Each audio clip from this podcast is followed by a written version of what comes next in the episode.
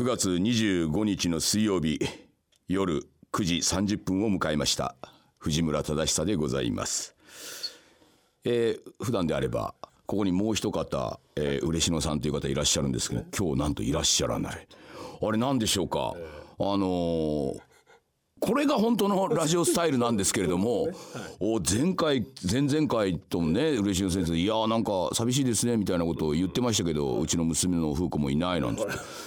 これが本当ですよ。いや、あの、聞いてる方ね、なんかがっかりしちゃってるかもしれませんけど、いや、これが普通ですから。今日はね、はい、あの、ダンディに戻って、ちょっとね、えー、いろいろお話ししようと思っておりまして、あの、最近ですね、私、あの、大失敗を一個しましてですね、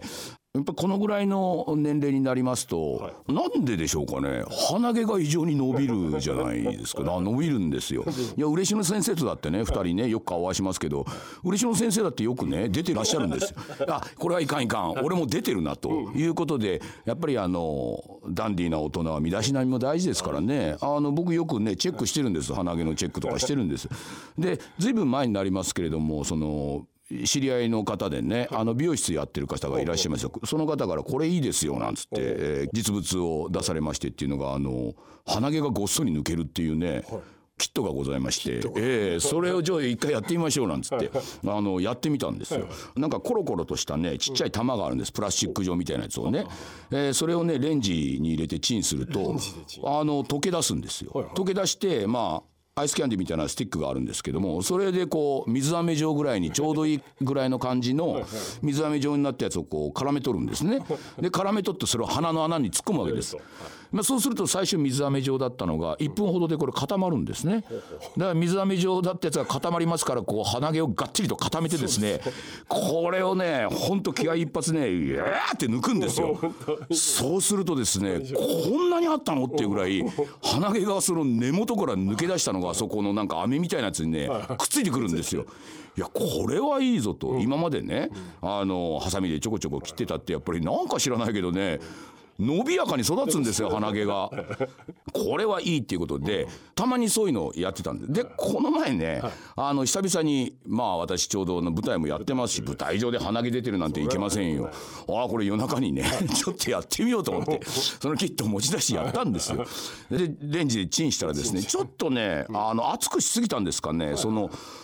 溶け出したやつがですねちょっとなんか本当だったら水飴状で、ななんかね練乳ぐらいの柔らかさになっちゃってたんです まあまあいいかと。まあちょっとそれを練乳みたいなやつをちょっとねあのなんとかこうスティックに絡めて。で鼻の穴にバンと入れたわけですよ。気づかなかったんですけどそれゆるゆるだから鼻の中入れる前に垂れててあら。鼻のところに垂れてたは僕ひげ生えてるじゃないですか。ひげのところに垂れてたんですよ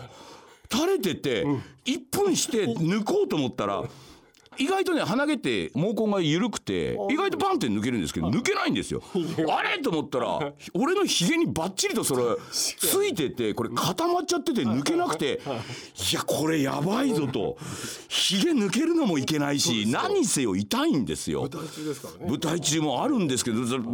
ゃでもね何でしょう。あの本当にね夜中一人でですねうん。なんかなんか本当にねあの刺された包丁抜くみたいにね なんか意を決してねうわーって抜いたけどね、まあ、抜けないんですわ。うわーってこう抜いたら抜けまして、そしたらですね、ひげ、僕見たらわかると思うけどちょっとね、真ん中辺抜けてるんですよ。なくなっちゃってるんですよ。あのね、痛いんですよ。痛くて痛くて若干血も出ましてですね。いや、なんでしょうね、この年を重ねていくごとに鼻毛がね、伸びるのも、それはあれですけれども、俺ちょっともうちょっと注意しなきゃいけないなと。ちゃんと注意書きにね、水飴状にって書いてあるのに、これまあいいかと思って、練乳状でやっちゃうと、他のところに垂れちゃって、それ抜く時がもう本当に痛くてっていうね。いや、痛いんです。痛かったんですっていうね、大失敗を夜中にね、一人でしておりましてっていう。あとね、芝居本番やってたんですけれども、あのお芝居をやるとやっぱり気合が入るじゃないですかやっぱりね。普段とも違うんですけど、まあ、今回特にしょっぱな僕ね意外とあの気合を入れてなんかもうハイテンションで入っていくっていう役がありましてね全然メインの役じゃないんですけどワンシーンだけそういう役で出るんです。はい。どうもーなんつって大声出してバーンと出てくるんで出ていらっしゃるバーンと出ていく瞬間にですね、兵出ちゃいましてですね、舞台上で。年ですね。年ですね。あのー本当にね、あのーやっぱりパッキンが緩いんでしょうね。どうもっつって瞬間にバーッと出てしまいましてですね僕の後ろにねあの女優さんいるんですけれどももうもうもう彼女 僕の後ろから一緒にハイテンションで出てくるもんだからね彼女に浴びせしまって。でそれからですね僕はあの今回組長ヤクザの組長役なんですよね組長。組長なんですけれども、まあ、奥さん役の方奥さんには頭が上がらないっていうようなね役で。であの舞台上でね奥さんにねしばかれるんですよ。あのビンタされるんですよ。そういうシーンがあるんですよ。ビンタされてビンタされた後に今度首根っこ掴まれてやるんですけどその首根っこ掴まれた瞬間に何でしょうね。上の方で押さえられたもんですからなんか知らないけどこれまた屁が出ましてですね。舞台上で。僕23回やりましたね。年ですね。年です。年もあるけれどもやっぱり舞台でねあの今回そういうちょっと役柄だ普段はおとなしい感じなんですけれどもある瞬間にこうビンタされたりっていうね 突発的なことがある時にねやっぱ体が順応できないというかねその瞬間にバッと屁が出てしまうっていうことがございましたっていうことでですね。あの最近私もですねそういうことでいろいろと年とともにえーいろんな不都合が出ているというお話でございましたということでえーまず1曲目いきましょう。えーフィル・コリンズでですね「ススーディオ」お聴きいただきましたのはあフィル・コリンズで「ススーディオ」という曲でございます。まあ明るくてね楽しい曲。えー今回ねあのメールがたくさん来ておりますんでねあの相棒もいないということで私が全部読みますけれどもねえーい。きましょうか。えーラジオネームおいにゃんさん、えー40代男性の方、えー藤村さん嬉野さんアシスタントさんとか書いてありますけども今回藤村さんだけです、えーこんばんは。前回のオンエアオーパーツのことをお話しされていましたねと初日ですね。8月23日のサンシャイン劇場見ましたよと。さすが鈴井さん突拍子もない脚本に演出度肝を抜かれましたと。開演前から最後の最後まで何が起きるか予想がつかない。まあ本当にハプニングも実際起きましたけれどもと。えー前回の天国への階段はハンカチがびしょびしょになりやられましたが今回は爆笑しすぎて窒息するんでないかというぐらい笑わせてくれましたとあの僕の組長役ですね組長役板についていましたねと。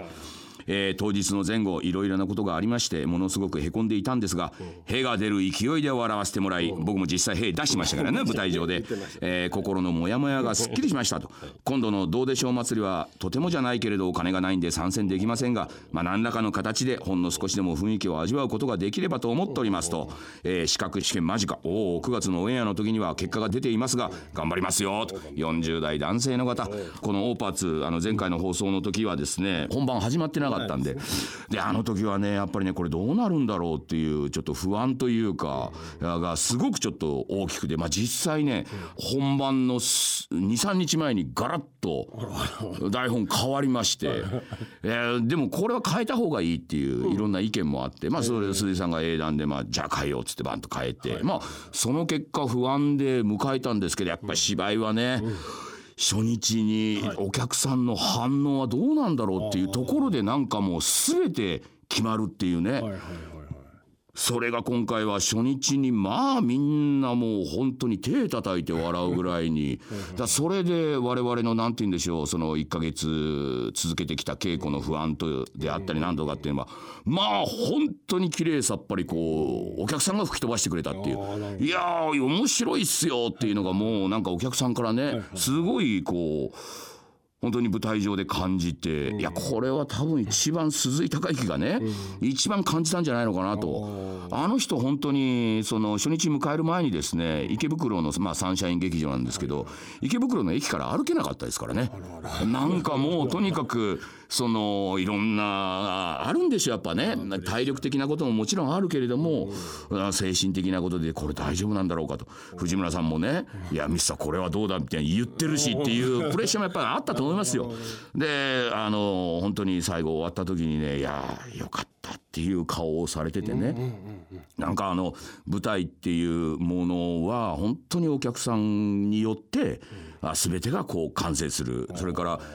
まあ本番始まってからもう毎日毎日も皆さんがそうやって笑ってくれるもんだからまあ役者の方はバカなんですぐ調子に乗っちゃってまあさらにこう拍車をかけてねいい方にいい方にどんどん転がっていくっていう。なんかそういう感じを今回の舞台ではなんか見たな、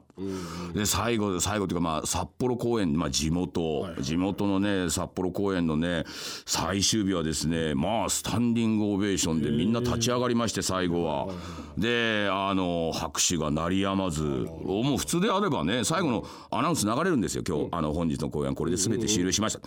それをやってもですね拍手がずっと鳴りやまず最終的に着替えをもう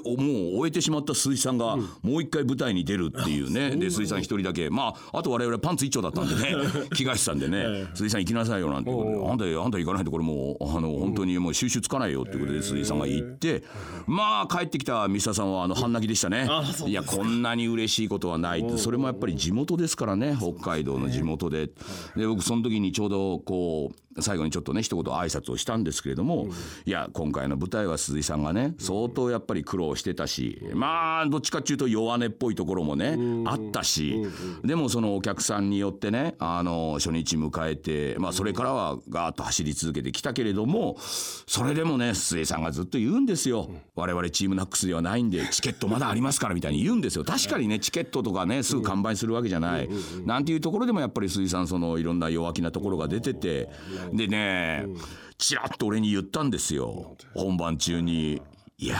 もうそろそろですかね。俺もうなんてことを抜かしやがって。いや何言ってんだと。あんたがこうやることによってねっていうかあの鈴井さんがやってるオーパーツっていうのはあの劇団ではないんで、まあ、例えばチームナックスなんて言ったらまあ彼ら5人が常にやっぱり出てって、まあ、チームワークだろう何度いろいろあるじゃないですか。鈴井さんがやってるこのプロジェクトっていうのは毎回毎回来る役者さんが変わるんでそれも札幌組と東京の役者さんとっていうのが合わさって一緒に稽古をしててだから非常にこういつもやってるメンツとは違う。今回なんてね吉本のねあのバッドボーイズの佐田君なんかも出てますからね。彼なんかお芝居っていうよりもやっぱりネタっていうところも非常に強くて。でもそういうのもこう混ぜ合わせながらまあ一つの芝居を作っていくっていう。これは非常に面白い作業だしまあいつの間にかこう劇団